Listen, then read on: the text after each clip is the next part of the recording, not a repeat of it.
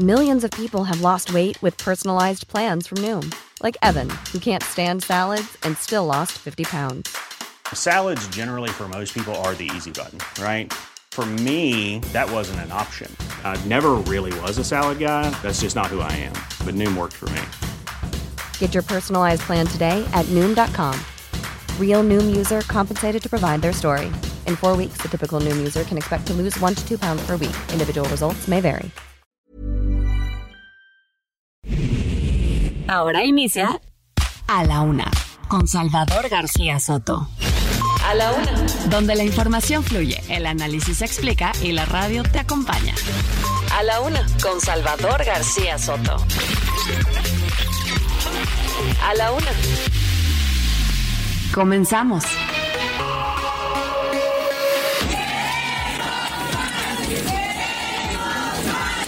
Lejos de ponerse del lado de las víctimas, se ha colocado del lado de las instituciones, particularmente del ejército mexicano.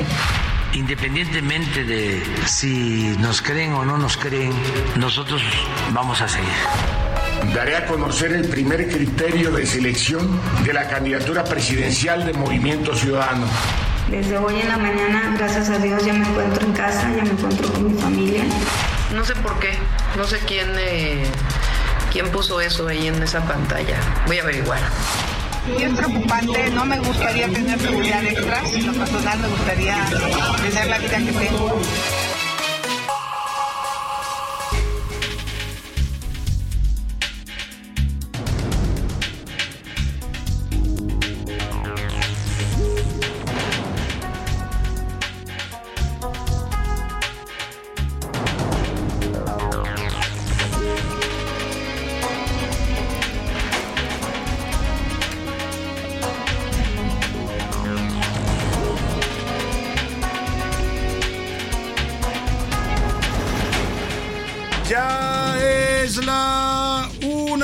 En punto en el centro de la República y los saludamos con mucho gusto. Estamos iniciando a esta hora del mediodía a la una este espacio informativo que hacemos para usted todos los días a esta misma hora del día cuando el reloj está marcando la una de la tarde ya con dos minutos. Nos da mucho gusto saludarlo, nos, alegra de verdad saludarlo, compartir con usted este momento de su día, este miércoles 30 de septiembre del 2023. Estamos listos, listos en esta cabina, en estos micrófonos del Heraldo Radio, para informarle, para entretenerle y también para acompañarle justo en este momento de su día, cualquier actividad que esté usted realizando donde quiera que nos esté escuchando, si nos escucha por la radio, si nos escucha a través de las aplicaciones de internet que transmiten este programa, si nos ve también, porque además este noticiero, además de escucharse en la radio, se puede ver, aquí usted nos puede ver en cabina, tenemos una cámara que saludamos a la gente con gusto que nos sintoniza a través de distintas plataformas, sobre todo en heraldo.com.mx, nuestro sitio de internet, ahí está nuestra transmisión en vivo con imagen de cabina.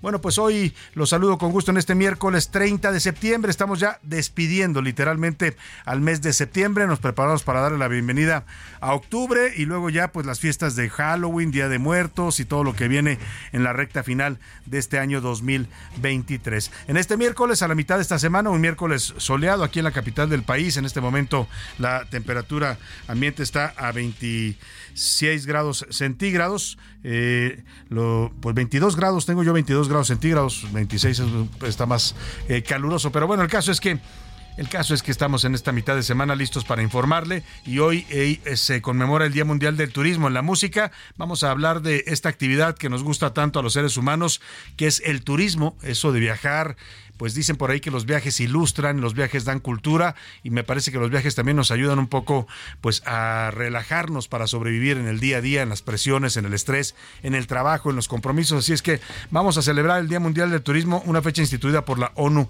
desde el año de 1979 con la idea de concientizar sobre el valor social, cultural, político y económico que brinda el turismo en el mundo. Hoy en día se enfoca también en la contribución de esta industria, la industria turística, que en México es una de las principales. Después de las remesas, el turismo es lo que más genera divisas para nuestro país. Fíjese, después de las remesas, ¿eh? antes era, primero era el petróleo, que nos dejaba el mayor número de remesas extranjeras, luego seguía el turismo como segunda fuente de remesas y luego las remesas de los paisanos. Bueno, hoy los paisanos son los que más le aportan a la economía nacional en cuanto a la entrada de dólares después le sigue el turismo y hasta el tercer lugar se fue la exportación de petróleo de petróleos mexicanos. Bueno, vamos a estar hablando pues de viajes, de ciudades, de esas ciudades que conocemos luego en los viajes. Eh, viajar, viajar yo le decía es una forma de obtener también cultura, de conocer otras costumbres, otras mentalidades, otras formas de vida. Eso abre la mente. Viajar abre la mente y nos ayuda a tener una comprensión mayor de nuestro entorno, de nuestro mundo y de nuestra realidad. Vamos a estar pues hablando de turismo y de viajes en la música de hoy en A la Una. Vámonos, si le parece, directo a la información importante en el resumen que le hago cada día. A la Una, con Salvador García Soto.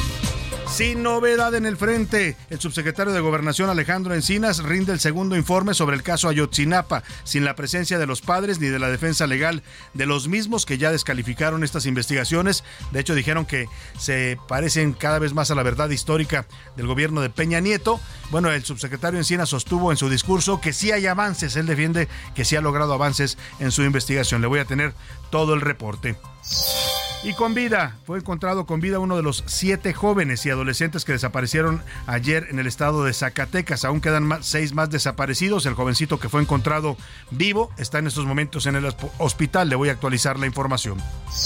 Y refuerzos después de la jornada violenta que se vivió en la zona metropolitana de Monterrey el día de ayer, donde 18 personas perdieron la vida y aparecieron cuerpos tirados por las calles en las avenidas de Monterrey. Ya llegaron 100 elementos del ejército para reforzar la seguridad en la Sultana del Norte. En la segunda hora de a la una le voy a platicar sobre la llegada de grupos criminales a las cooperativas en las escuelas públicas. Oiga, el narco se está metiendo en todo. Ahora sabe qué quieren controlar y están controlando, de hecho, las cooperativas escolares, esas donde les venden dulces y comida a los niños con todo el peligro que eso significa. Están reportando que en varias escuelas el narco está controlando ya estas tienditas de venta de productos en las escuelas. Le voy a tener toda la información. En los deportes, al precipicio, las Chivas perdieron 3 a 1 ante el Mazatlán y ya suman 5 cinco juegos sin ganar con cuatro derrotas. Además, el mexicano Santiago Jiménez le marcó tres goles al Ajax de Holanda y ya es el líder anotador actual en la Liga de los Países Bajos. Tendremos también el entretenimiento con Anaya Arriaga y todos los temas interesantes del mundo del espectáculo y tendremos mucho, mucho más para informarle en este mediodía de miércoles, comenzando pues ya antes de empezar la tarde para que usted se informe y también para que pase un buen rato y espero que lo logremos escuchándonos. Vámonos directo a la información que usted debe conocer el día de hoy.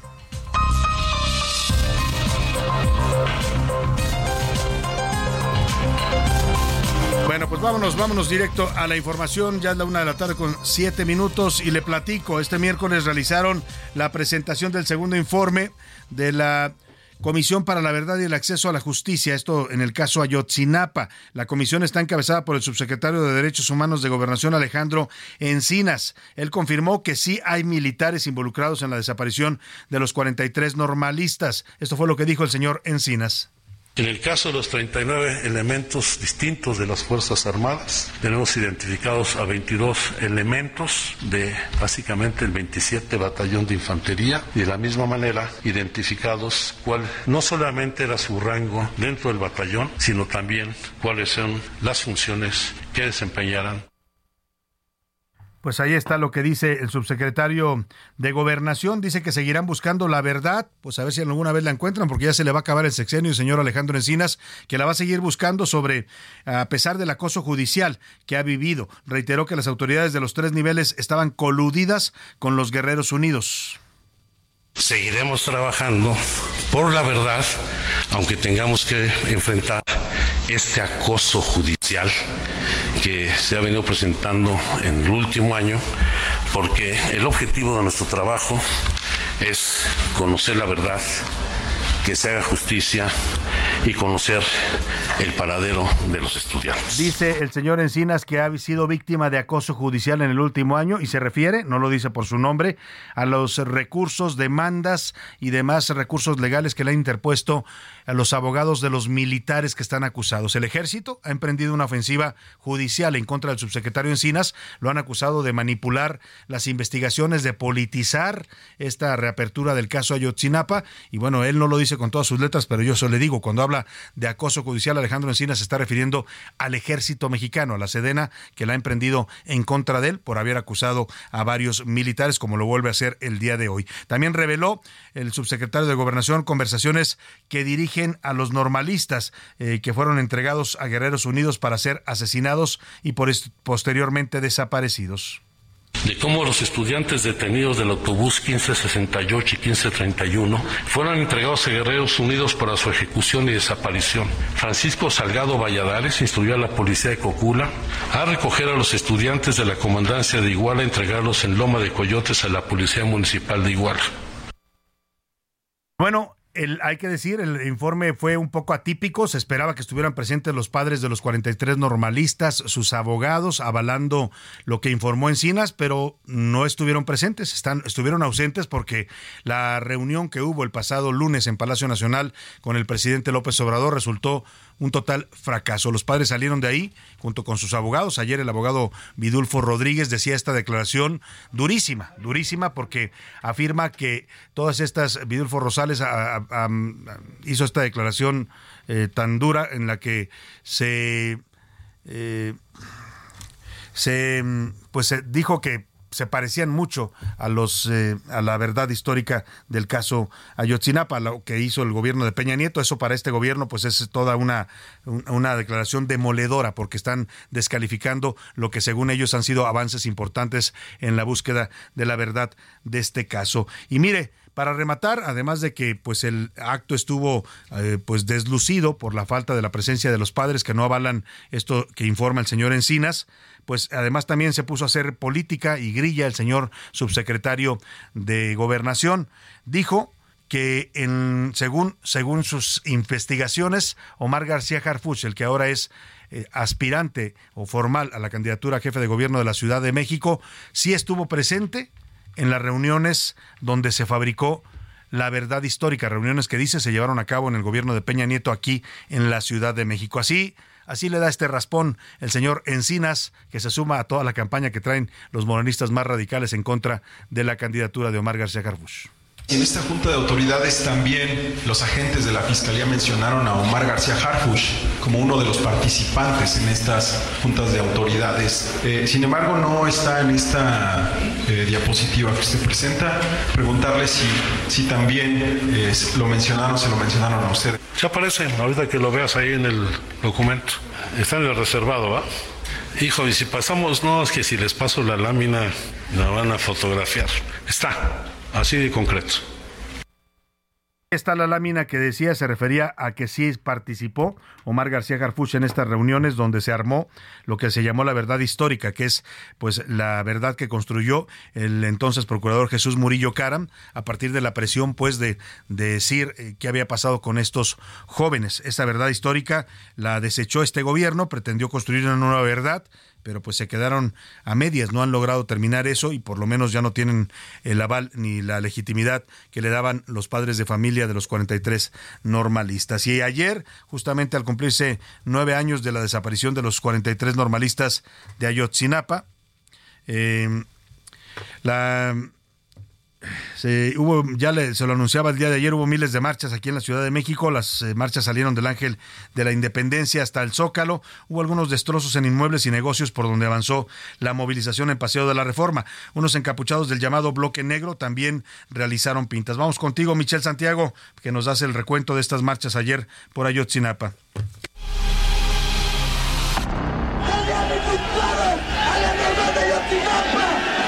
Se cumplieron nueve años de la desaparición de los 43 jóvenes de Ayotzinapa. Con una marcha, los familiares de los desaparecidos exigieron justicia y el esclarecimiento del caso que hoy les deja más dudas que respuestas. La cita fue en punto de las 4 de la tarde en la columna del Ángel de la Independencia. Organizaciones civiles, estudiantes de diversas normales y sindicatos se dieron cita en apoyo de esta causa.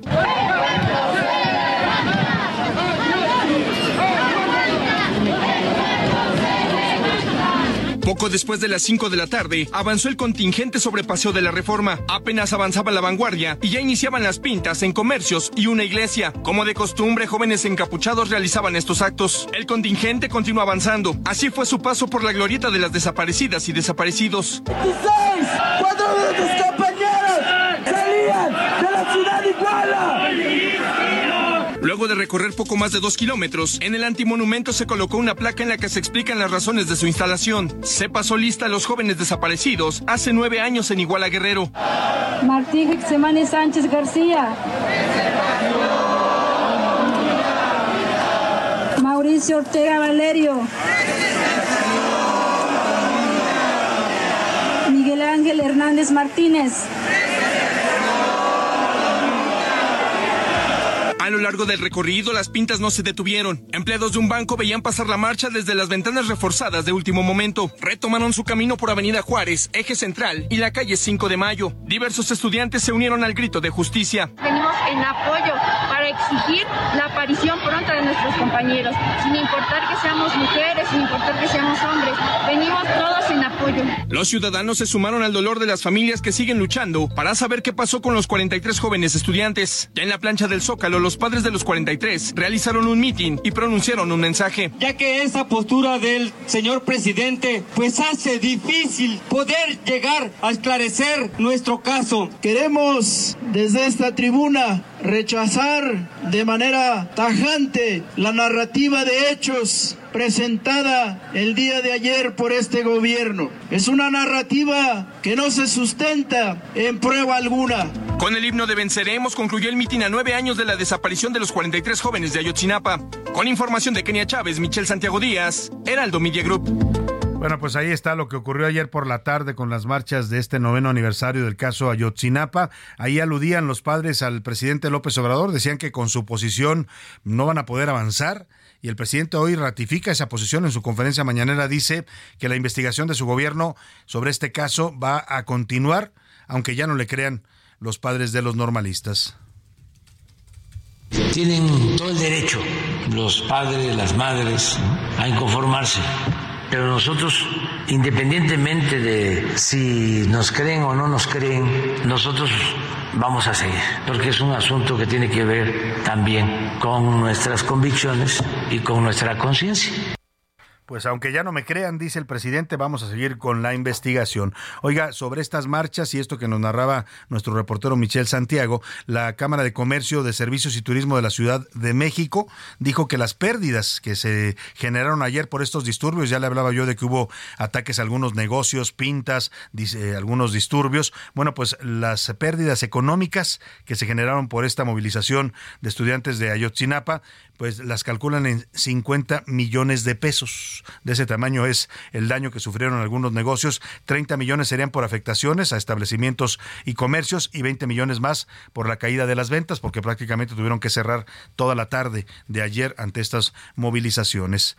Oiga, vamos a otro tema la alcaldesa de Cotija, Michoacán. ¿Se acuerda usted? Ah, le comentamos que fue secuestrada el pasado viernes en Zapopan, Jalisco. Ayer reapareció después de casi tres días de haber estado pues en calidad de secuestrada. Se temía por su vida y resulta que los narcotraficantes que la levantaron, que se la llevaron allá en, afuera de un centro comercial en Zapopan, donde andaba paseando la alcaldesa de Michoacán, pues se la soltaron y la liberaron en los límites de Jalisco y Michoacán que estaba yo viendo, a esa zona le llaman el corredor de la muerte, porque en esa zona pues se producen muchos eh, eventos eh, lamentables, delictivos, es una zona abandonada, como no se hace responsable ni el estado de Jalisco ni el de Michoacán, porque están en los límites, pues es una zona en donde prácticamente manda el crimen organizado. Ahí la liberaron, de ahí tomó ella un camión y logró llegar hasta su pueblo natal, Cotija, donde se reunió con su familia. Esto fue lo que dijo ayer, después de,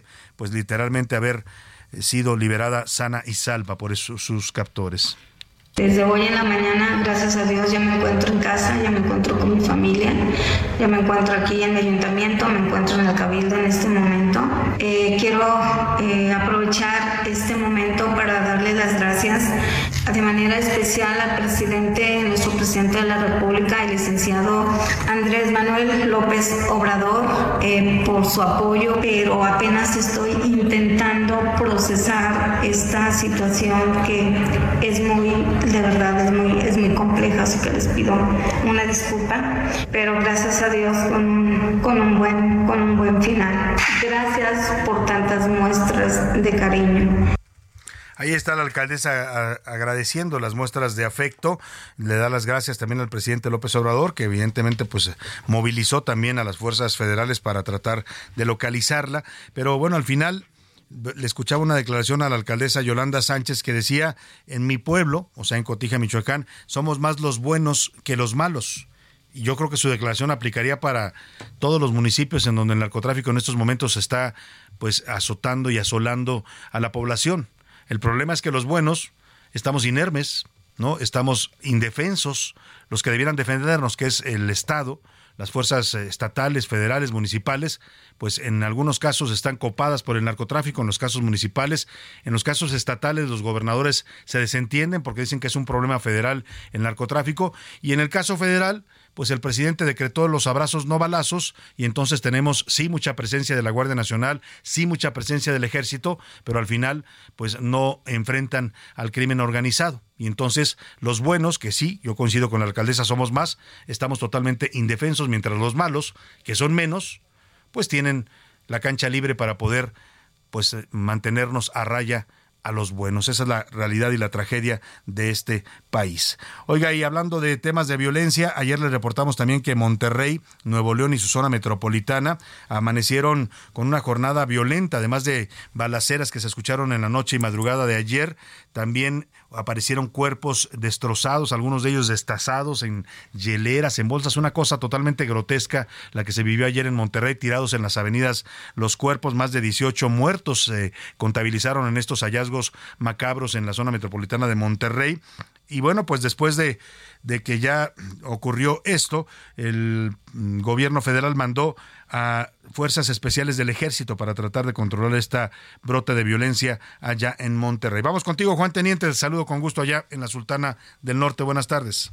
¿Qué tal, Salvador? Muy buenas tardes. Te saludo con gusto desde Monterrey. Pues mira, el día de hoy a primera hora arribaron 100 elementos especiales de las Fuerzas Especiales de la Sedena a la entidad. Ellos llegaron al Aeropuerto Internacional de Monterrey, ubicado en Apodaca. Estos elementos van a realizar investigaciones, rondines, patrullajes en compañía de elementos municipales, estatales y federales.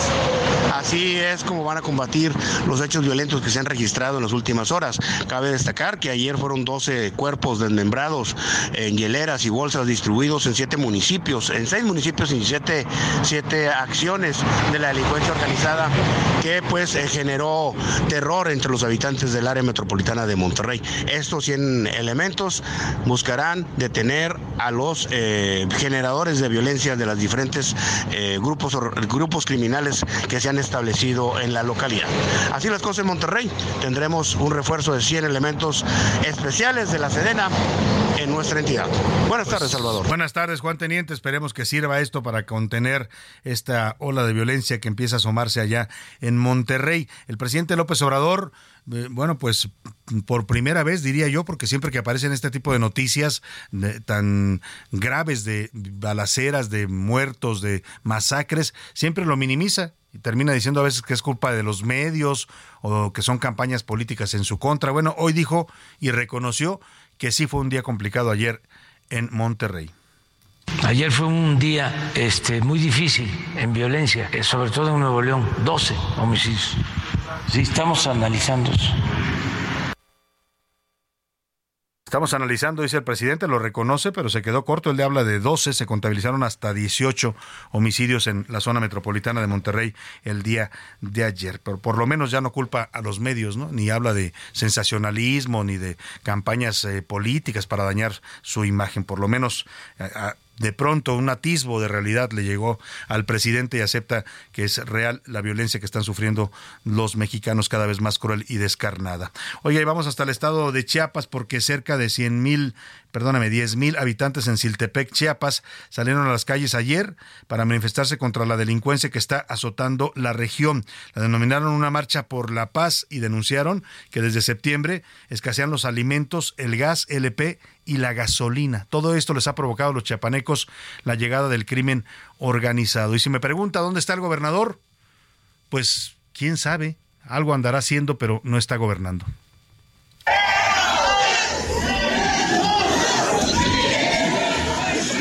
Más de 10.000 personas de 45 comunidades del municipio de Siltepec, Chiapas, marcharon en la cabecera municipal para pedir paz y justicia. Esto tras la ola de violencia que se ha generado en las últimas tres semanas por la disputa del territorio entre dos grupos del crimen organizado. Con mantas y algunas pancartas, los pobladores recorrieron las calles de la demarcación sin importar las altas temperaturas que se registraron y lanzaron en varias ocasiones consignas para que se restablezca la seguridad y la tranquilidad en la región.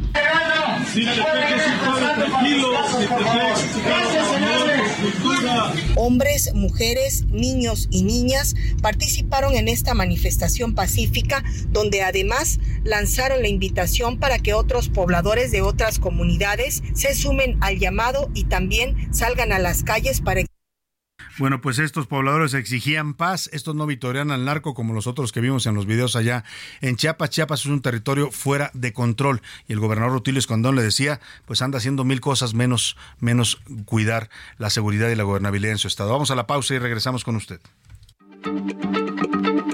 Heraldo Radio, la H se lee, se comparte, se ve y ahora también se escucha.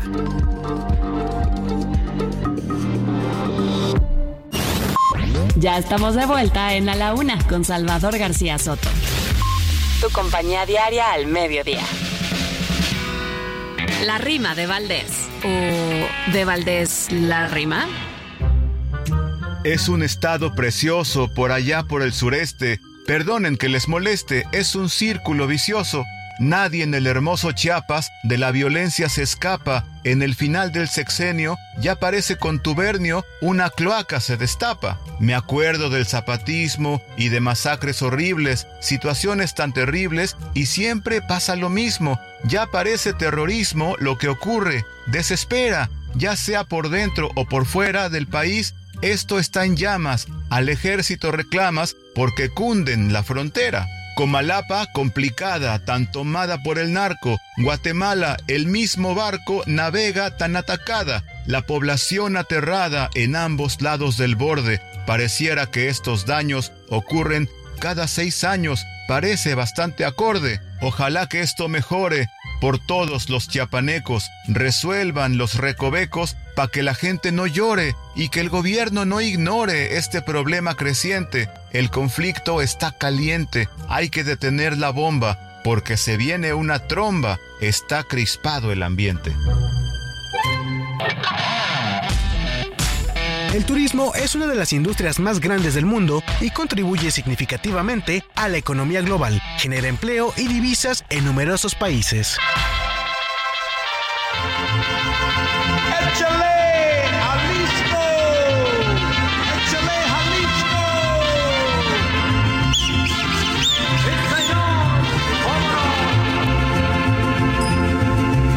Guadalajara.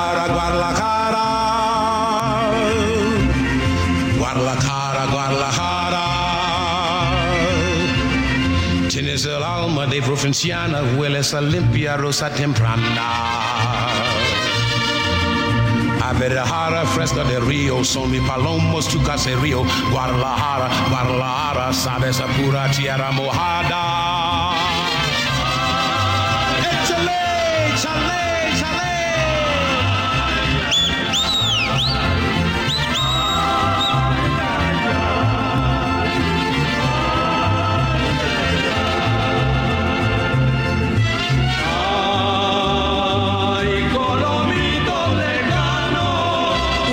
Tarde con 32 minutos. Esta versión tan singular que usted escucha de la canción típica de Pepe Guizar, Guadalajara, este que es uno de los himnos de la música mexicana. La escucha en un inglés, eh, en un español un poco mocho, porque la está cantando nada más y nada menos que el señor Nat King Cole, este monstruo de la música estadounidense. Es una versión que realizó en 1962 y que venía contenida en un disco que hizo en español el señor Nat King Cole llamado More Cole Español, más Cole en español Él era originario de Alabama, es uno de los grandes figuras de la música estadounidense de todos los tiempos. Hizo esta versión de Guadalajara y es, eh, hablamos de esto porque estamos en el Día Mundial del Turismo. Guadalajara es una de las ciudades también más turísticas de México porque representan pues parte de la cuna de eh, pues de lo que llaman la mexicanidad, el mariachi, el tequila, muchas cosas que tiene por conocer esta bella ciudad de Guadalajara. Así es que le canta Nat King Cole, escuche la versión y ahora le voy a poner otra que un año después hizo Elvis Presley y también cantó Guadalajara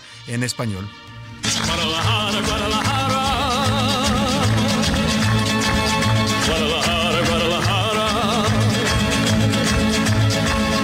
Tienes el alma deep frescana, hueles a limpia rosa temprana.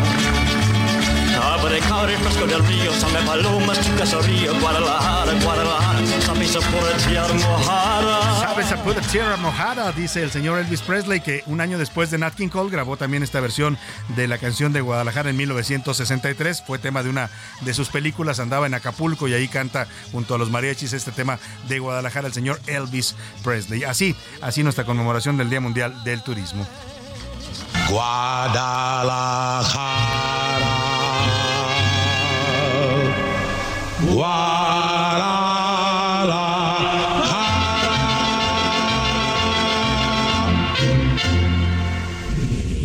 A la una, con Salvador García Soto.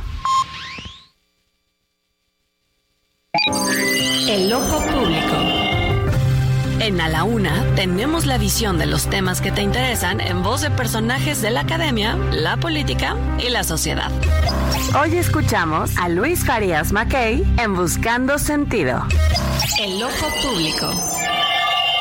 Salvador, muy buenas tardes. Hoy seré breve. Hay algo que, que, no me cuadra, que no entiendo bien. Ayer, con motivo del noveno aniversario de Ayotzinapa, de la desaparición de los estudiantes en Iguala, un presidente amurallado, dando maromas y haciéndose bolas al explicar las cosas, concluye que el primer y mayor compromiso en el caso de Ayotzinapa es encontrar a los jóvenes. Sin duda, habría que sumarle a eso, pues encontrar además a todos los desaparecidos en los cinco años de su gobierno, pero dejémoslo ahí. El mismo caso y parecer es el de los padres de los desaparecidos, sus abogados, sus asesores y sus voceros. Su prioridad, dicen, es encontrar a los desaparecidos de Ayotzinapa.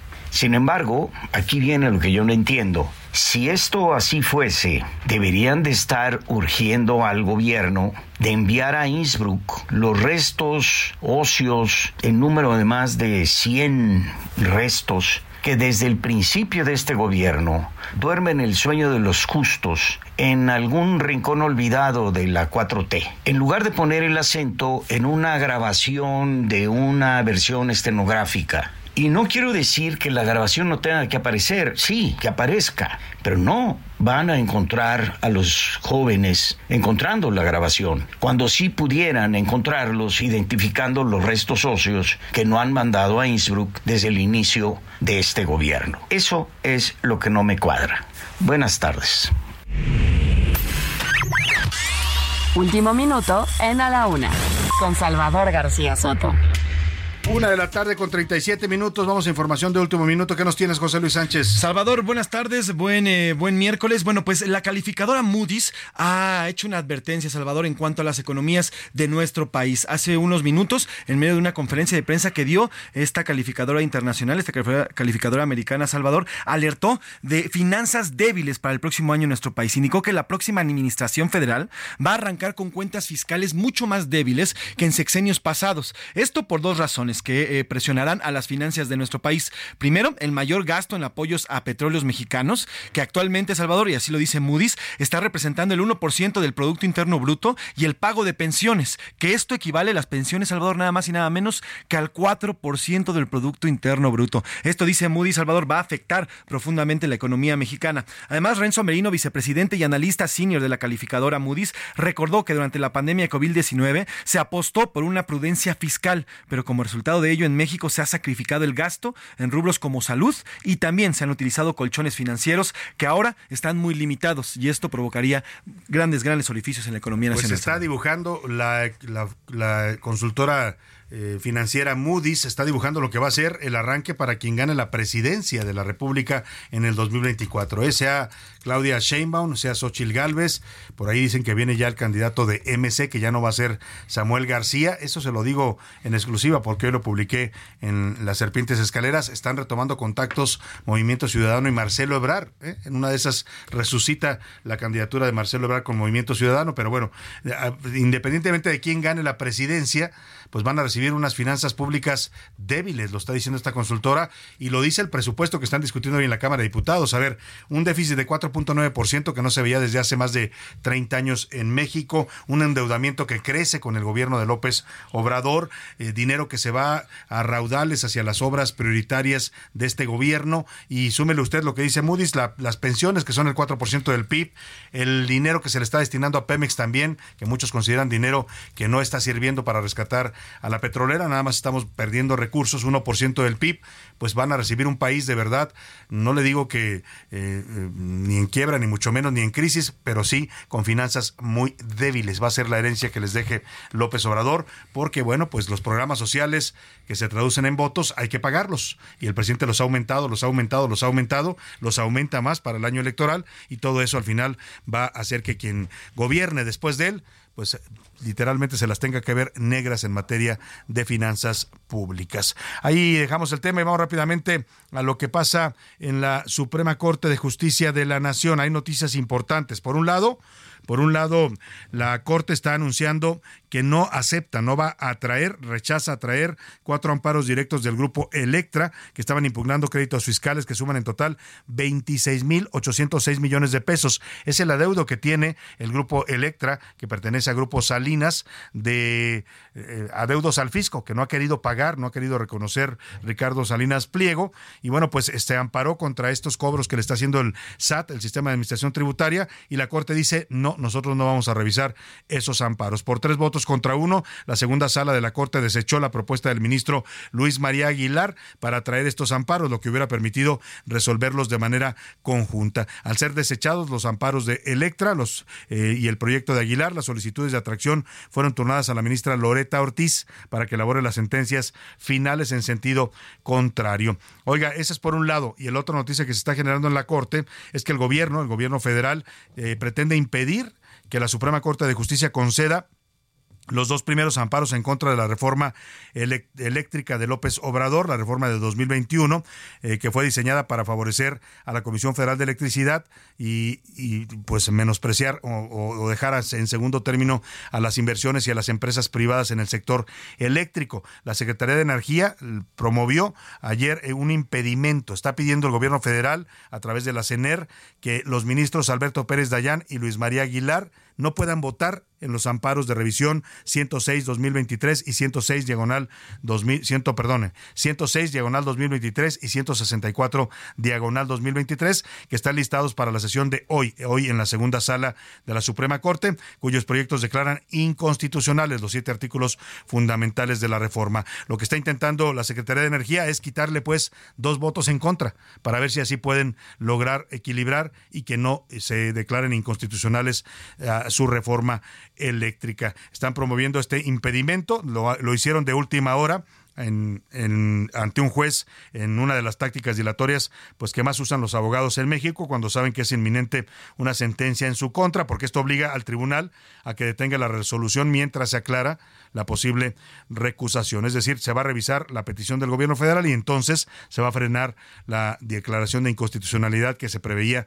para la reforma eléctrica. Se prevé también que el ministro Aguilar Luis María Aguilar y el ministro Pérez Dayán junto con su colega Javier Laines puedan conceder estos amparos en contra de la reforma eléctrica, mientras que Yasmín Equivel y Loreta Ortiz votarían pues a favor de la reforma de López Obrador. Así está el tema en la Suprema Corte de Justicia y vamos ahora hasta Zacatecas porque hay una buena noticia y pues a medias, ¿no? Porque le conté ayer que desaparecieron siete jovencitos lamentablemente secuestrados en un rancho allá en Villanueva, Zacatecas. Uno de ellos ya apareció, está hospitalizado, los demás todavía se desconoce su paradero. Vamos contigo, Mar Hernández, te saludo allá en Zacatecas. Cuéntanos de esta reaparición de este joven secuestrado. Buenas tardes. Gracias, buenas tardes. Ninguna buena noticia, Salvador. Desafortunadamente debo de informarte ya confirmado con fuentes oficiales la aparición de los siete, seis de ellos sin vida y la persona que está refiriendo eh, hospitalizada, luchando por su vida en el Hospital General de Zacatecas.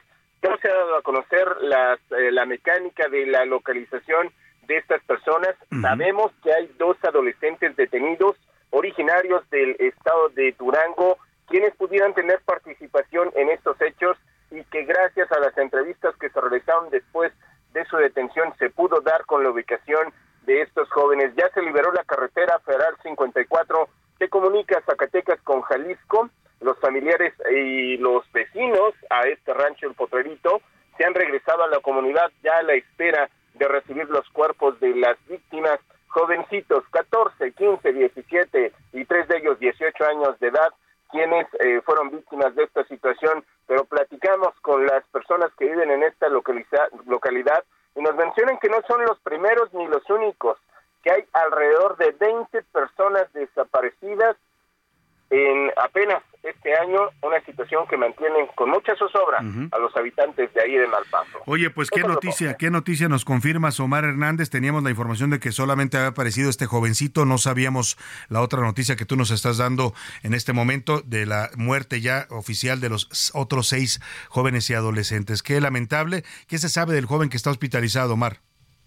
Gravemente herido, nos refieren las fuentes eh, que hicieron el traslado, se hizo por helicóptero, que muy probablemente los agresores eh, lo dieron por muerto, se hizo pasar por muerto, y esta es la situación con la que lo localizan aún con signos vitales, pero llegó al hospital gravemente herido. De ahí en fuera oficialmente no se ha tenido ningún reporte más que la confirmación oficial por parte de la fiscalía que ha encabezado estos trabajos. Pues vaya, vaya noticia la que nos das, terrible, seis jóvenes eh, y adolescentes muertos en este secuestro ocurrido allá en Villanueva, Zacatecas. Pues mire, es lo que estamos haciendo con nuestra juventud en México, ¿eh? están muriendo a manos del crimen organizado. Ahí están los cinco de Lagos de Moreno y ahora estos seis de Villanueva, Zacatecas, también asesinados cruelmente por el crimen organizado. Gracias por tu información, Omar, estaremos pendientes. Buena tarde.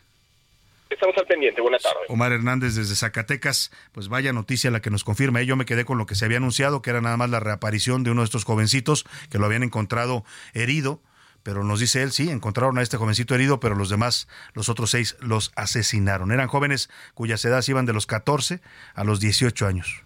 Y habrá gente que diga, como siempre dicen, algo hicieron, en algo andaban metidos. Yo le pregunto, ¿qué tan o sea, eh, qué tan insensibles nos hemos vuelto ante la violencia que hay gente que descalifica incluso a los muertos, ¿no? Los, revictimiza y justifica que los maten. O sea, a ese nivel de cinismo y de normalización de la violencia hemos llegado los mexicanos. Vámonos a otro tema rápidamente. Allá en Puebla, hablando de jóvenes violentos, eh, unos son los del narcotráfico, porque también lo más grave de todo eso es eso, que los que los matan son también jóvenes, ¿eh? Los que matan a, nuestros jóvenes son otros jóvenes, nada más que esos están reclutados por el narco y traen armas, pero no son jóvenes que rebasen en muchos casos los 17, 18 años, a veces ni siquiera son mayores de edad.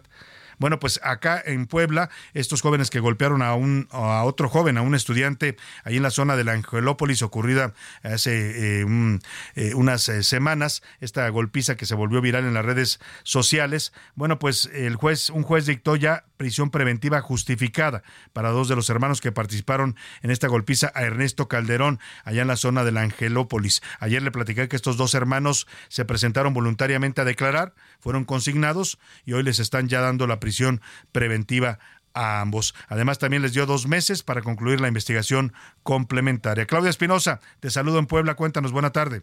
¿Qué tal, Salvador? Te saludo con gusto para darte a conocer que, de acuerdo con el informe de la Fiscalía General del Estado y tras la primera audiencia, los dos hermanos gemelos que atacaron a Ernesto Neto Calderón en, los primeros días de este mes en la zona de la isla de Angelópolis ya fueron dictaminados como con eh, prisión preventiva. Esto debido a que, antes de entregarse de manera libre ante la Fiscalía General del Estado, habían sido ubicados en por lo menos cuatro domicilios distintos, lo que generó que el juez de control determinara la prisión preventiva, por lo que hoy se encuentran en el Cerezo de San Miguel en lo que dura el proceso de indagatoria y presentación de pruebas. Hay que mencionar que todavía faltan por lo menos otros cuatro jóvenes que participaron en estos hechos difundidos a través de redes sociales de ser presentados o detenidos por las autoridades de la Fiscalía General del Estado. Es la información que te tengo desde Puebla. Muchas gracias, Claudia Espinosa. Te agradezco el reporte. Pues ya hay por lo menos dos, dos jóvenes en prisión por esta golpiza que le propinaron a otro joven, a Ernesto. Eh, Calderón allá en Puebla y que causó tanta indignación en las redes sociales. Oiga, y sobre Marcelo Ebrard, hace un rato le daba este dato que nos eh, hicieron llegar fuentes muy bien informadas, que nos cuentan que, pues ante el impedimento que va a tener Samuel García, el gobernador de Nuevo León, porque se pintaba ya y se perfilaba como el candidato presidencial de MC, pero resulta que como el señor no tiene mayoría en el Congreso local de Nuevo León, el PRI y el PAN, que son mayoría, le dijeron, a ver, momentito, ¿eh? Si te vas, primero te podemos negar la licencia. Y luego, si te vas, pues a lo mejor ya no regresas. Pero lo más grave fue que incluso en, esa, en ese movimiento que quería hacer Samuel García de pedir licencia para venir a ser candidato presidencial, surgieron versiones de que podían investigar a su administración. O sea, si Samuel García pedía licencia y se la daban, el tema es que iban a nombrar un sustituto, un sustituto que no lo iba a decidir él, que lo iba a decidir el Congreso, que tiene mayoría opositora. Y entonces ahí, pues podrían haberlo investigado. Tan es real este tema que le estoy platicando, que el propio Samuel García anunció hace unos días, la semana pasada, el viernes, si mal no recuerdo, que había obtenido un amparo para él y para toda su familia, los protegió a todos ante posibles investigaciones o acusaciones de cualquier tipo. O sea, él sabía lo que venía. Todo esto, todo esto eh, apunta a que Samuel García prácticamente ya se descartó para ser el candidato presidencial de MC y lo que resurge es una versión que nos da una fuente muy, muy de muy alto nivel que nos cuenta que hay nuevamente contactos entre Marcelo Ebrard y Dante Delgado para una posible candidatura presidencial del ex canciller. Y lo que le, le, comento esto porque esto tiene que ver con la noticia que se genera hoy en la conferencia mañanera. Marcelo Ebrard, en su, pues en su ruta legal que estableció, él dijo que iba a llegar hasta las últimas consecuencias en sus impugnaciones al proceso interno de Morena. Él alega que hubo irregularidades, que se violaron los acuerdos, que todo fue ilegal en el triunfo de Claudia Sheinbaum. Bueno, pues eh, primero fue a Morena, presentó su queja, la documentó, pero pues en Morena creo que ni la han revisado, la deben tener ahí escondida en algún cajón, no le han dado respuesta y ahora como ya pasó un buen tiempo y es evidente que no le van a responder y si le responden le van a dar una negativa, pues se fue hasta el Tribunal Electoral del Poder Judicial de la Federación, elevó su recurso a la última instancia y a la máxima instancia electoral, eh, le pide al tribunal pues que revise lo que ocurrió en el proceso interno porque se violaron sus derechos políticos. Eh, vamos a ver qué resuelve el tribunal, pero por lo pronto el presidente López Obrador le preguntaron hoy en su conferencia y no quiso hablar del tema. Es un tema que yo creo que se le está atorando y complicando cada vez más al presidente y a la 4T.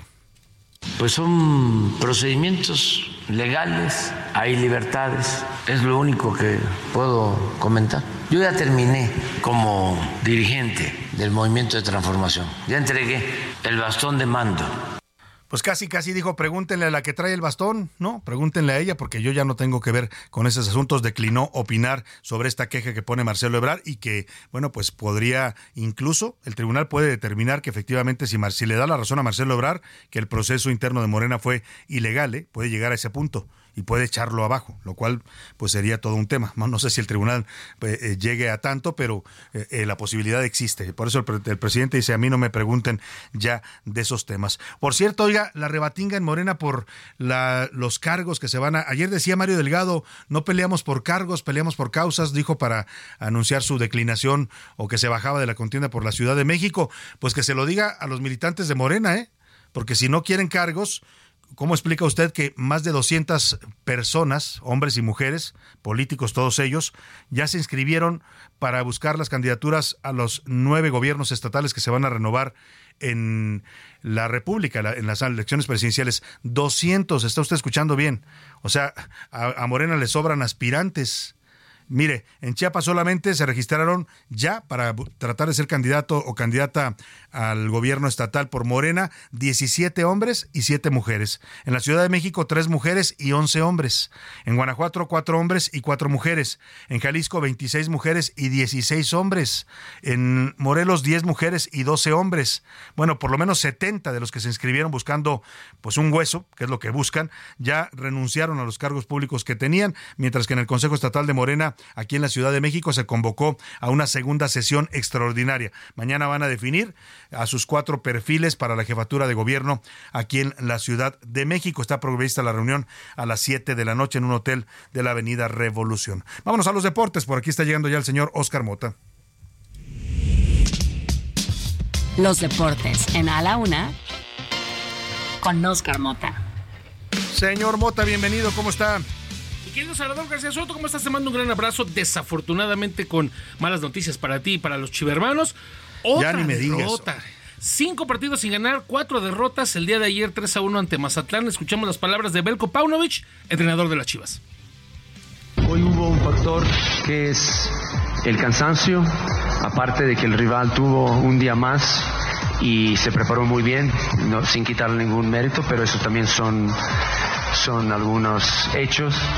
Tenemos que ahora eh, aceptar eh, las críticas, eh, asumir de que no estamos eh, en un buen momento.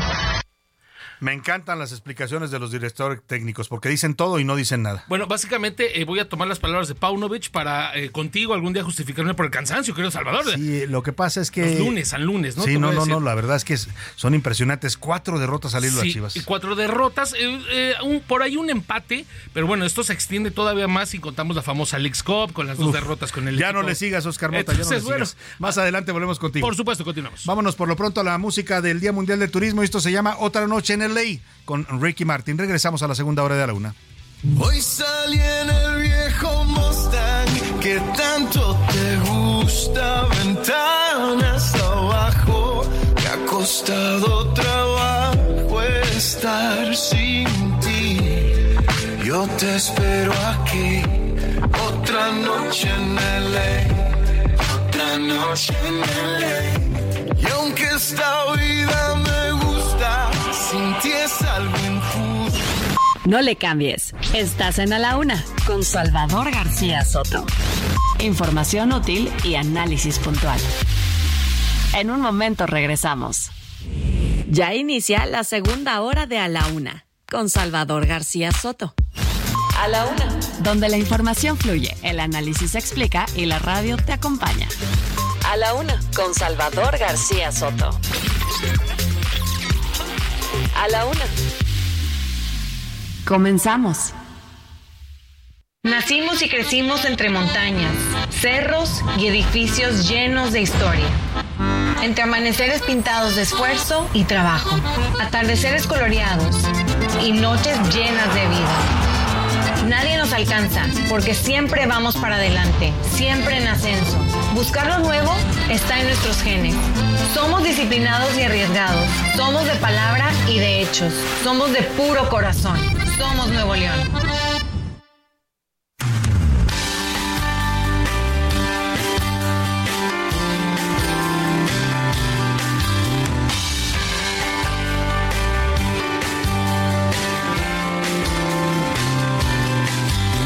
Esa noche conocía, ya quise besarte. Ahora cada noche sueño con tu melodía y puedo tocarte. Pero cuando me despierto, se desvanece tu cuerpo. Me encantó soñar contigo.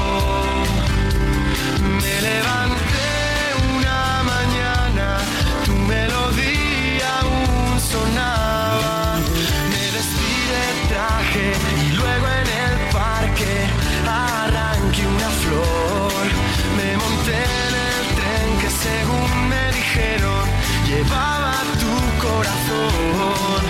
Pero me quedé dormido y llegué hasta la última estación. Y allí no había nadie, tan solo estaba yo.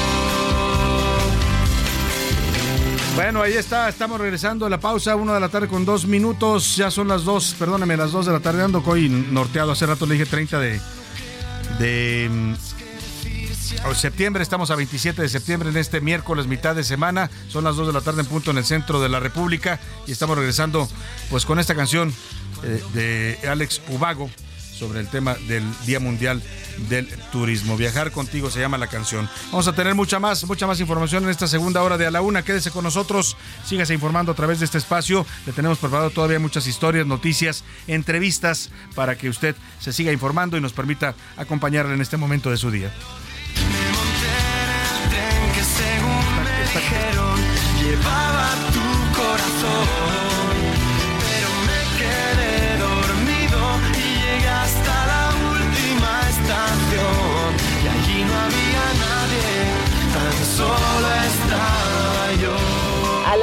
Con Salvador García Soto. Vámonos y le tengo más preparada, mucha más información para esta segunda hora de A la Una. Vamos a tener temas importantes para estarle actualizando el panorama informativo. Vamos a tener también eh, mucho más para estar compartiendo. Le voy a hablar de los robos que están ocurriendo. Oiga, en la ciudad de Filadelfia, en los Estados Unidos, se desató una ola de saqueos.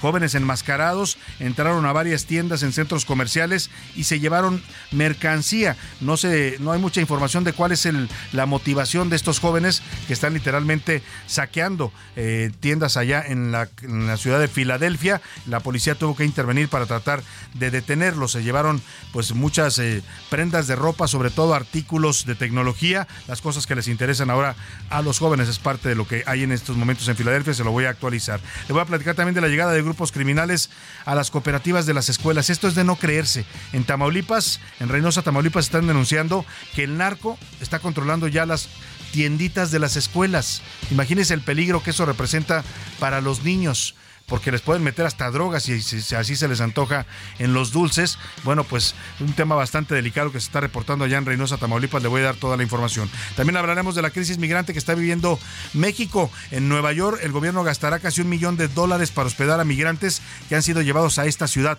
Un millón de migrantes están llegando a Nueva York. Imagínese usted, si aquí en México tenemos problemas, también en los Estados Unidos se está golpeando ya la crisis migratoria. Y hablando de Nueva York, Oiga, la que se andaba anunciando allá en el Times Square, en las pantallas de Times Square. No sé si usted ha tenido oportunidad de estar en esta zona de Nueva York o seguramente lo ha visto porque es una zona conocida en todo el mundo, es donde confluyen varias avenidas, se le llama así la plaza de Times Square, y hay varias pantallas enormes de publicidad. Bueno, en una de esas pantallas apareció la actual aspirante o candidata de Morena a la presidencia de la República, Claudia Sheinbaum. Eh, ¿Cuánto cuesta anunciarse en Times Square? Pues vamos a tenerle un reporte eh, completo de este tema. De hecho, ya el asunto, y vámonos directo a esta información, el Partido Acción Nacional ha presentado una queja ante el INE en contra de Claudia Sheinbaum por actos anticipados de campaña. Esto se refiere a la difusión que ya le comentaba de propaganda en una pantalla de Times Square en Nueva York. El video se transmitió la tarde de este domingo. Eh, ayer le preguntaron a Claudia Sheinbaum si ella había pagado esta publicidad en un lugar tan visible que es el centro, pues el corazón de Manhattan, allá en Nueva York. Ella se deslindó, dijo que ella no ordenó que se pusiera esta publicidad y que va a investigar quién la pagó. Si es cierto que apareció en Times Square, qué padre. Ah, pues me enteré hace rato que salió, no sé por qué, no sé quién, eh, quién puso eso ahí en esa pantalla. Voy a averiguar y cuando averigüe les platico qué fue lo que pasó. No sabía, pero con gusto vamos a averiguar y les platicamos. Bueno, pues no sabía, dice la jefa de gobierno, apareció su imagen, varias fotografías en donde se ve ella en actos políticos, evidentemente es un acto de propaganda en uno de los lugares pues más publicitarios del mundo, que es esta, esta confluencia de avenidas en Times Square.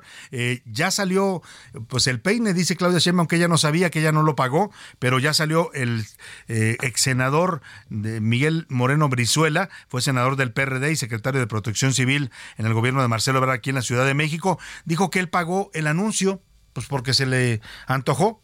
Debe tener mucho dinero el señor para andar pagando publicidad que no le piden. Dice en Twitter, en su cuenta de, X, lo hice con mis propios medios, porque me cae muy bien la doctora Sheinbaum, muy bien. El costo fue de 40 dólares por 15 segundos, cerca de 700 pesos. ¿Eso costará la, la publicidad en Times Square?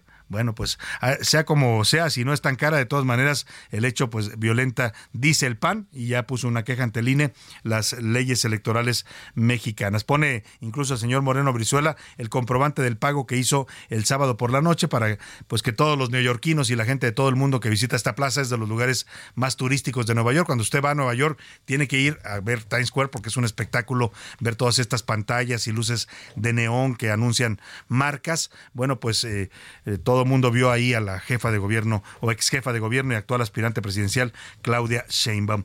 Oye, vámonos a otra información. Sigue el chapulineo, esta práctica tan eh, recurrida en la política mexicana y más cuando se acercan elecciones, pues muchos brincan de un partido a otro. Ya sabe, dicen que tienen muchas convicciones políticas, pero a la hora de la hora, en busca de un cargo, pues son capaces de aventar esas convicciones y se las cambian como si fuera ropa interior, ¿no? Es el caso del senador Jorge Carlos Ramírez Marín. Él era senador priista de toda la vida, fue aspirante en varias ocasiones a la gubernatura de Yucatán por el PRI y ahora anuncia pues que deja al PRI, la bancada del PRI en el Senado y se suma al Partido Verde. Dice que se va porque no está de acuerdo con la alianza que hizo el PRI con el PAN rumbo a las elecciones para la gubernatura de Yucatán. Así explicó el senador Ramírez Marín su cambio de ideología. Es importante decir que llevo semanas trabajando y reflexionando sobre el futuro de Yucatán. A esos talentos lo único que se les ha vendido es que no hay más alternativa que acomparsar, que acompañar, que ser comparsa de Acción Nacional. No estoy dispuesto a admitir como única posibilidad la alianza con Acción Nacional para construir el futuro de Yucatán. Ese es el argumento oficial del senador Ramírez Marín. Le platico lo que hay tras bambalinas, porque ya estuvimos investigando el tema. Ramírez Marín quiere ser gobernador de Yucatán, lo ha intentado en varias ocasiones, no se le ha dado, y ahora lo que va a buscar es, a través del Partido Verde, inscribirse en el proceso interno de Morena para ser candidato de Morena y sus aliados, que son el PT y el Verde, a la gubernatura de Yucatán. Es decir, todo tiene un porqué, y aquí siempre tratamos de explicar. En este caso, pues el senador dice que se va porque no está de acuerdo con la alianza con el PAN, pero sí le parece ver entonces aliarse a Morena y al Partido Verde. Vaya, son eh, pragmáticos nuestros políticos. Ante esta decisión, legisladores peristas ya arremetieron en contra del senador Ramírez Marín. Eh, dijo Rubén Moreira, quien es coordinador de los diputados peristas, que solamente lo movió el interés. Extraña porque él es un político profesional y hay una falta de congruencia en lo que dice. Creo que son pretextos. Yo lo conozco me aprecio de tener amistad y espero que no le moleste, pero esto es una traición. Es una traición, ya le dijeron traidor al señor Ramírez Marín. El grupo parlamentario del PRI en el Senado se sumó también a la condena. La legisladora del Grupo Plural, Nancy de la Sierra, se habla de que buscaría la gubernatura de eh, Yucatán o una diputación eh, por el PRI. Bueno, en el caso de Ramírez Marín, ya eh, lo le preguntaron, lo chacalearon, como dicen en medio periodístico, los reporteros ahí en el Senado de la República, preguntándole, pues, ¿qué va a hacer? Si va a ser ahora buscar ser candidato de Morena y el Partido Verde, y esto fue lo que respondió. Es muy aventurado, pero se los digo con toda franqueza, yo espero que con Morena, con el PT, construyamos una alianza sólida para sacar al PAN del gobierno. Vamos a esta, va ser, objetivo, esta va a ser una fórmula ganadora. ¿Es ese objetivo? Sí, mi objetivo es, mi objetivo fundamental es construir esta alianza.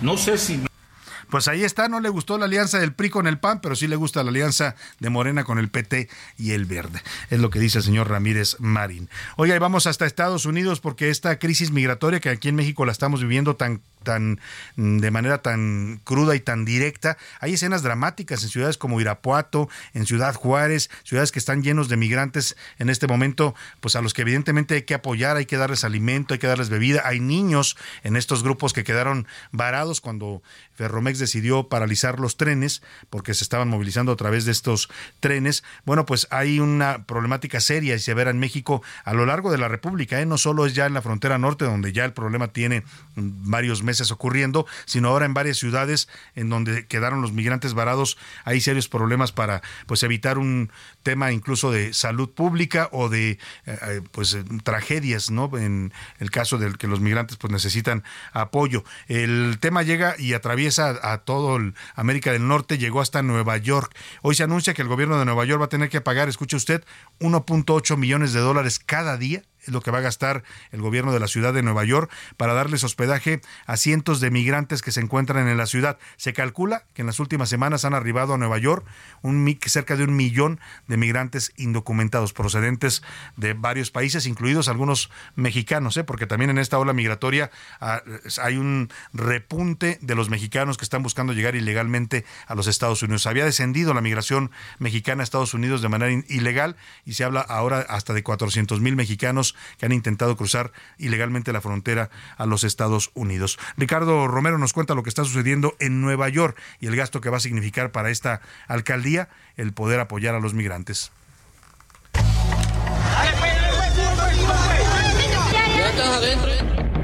La ciudad de Nueva York pagará más de un millón de dólares en hoteles para albergar a más de 57 mil inmigrantes indocumentados. El alcalde de la Gran Manzana, Eric Adams, estima que el costo total de la actual crisis migratoria será de unos 12 mil millones de dólares en los próximos tres años. El costo promedio por una noche de apoyos equivaldrá a 9.8 millones de dólares por día, es decir, 300 millones al mes y casi 3.600 millones de dólares al año.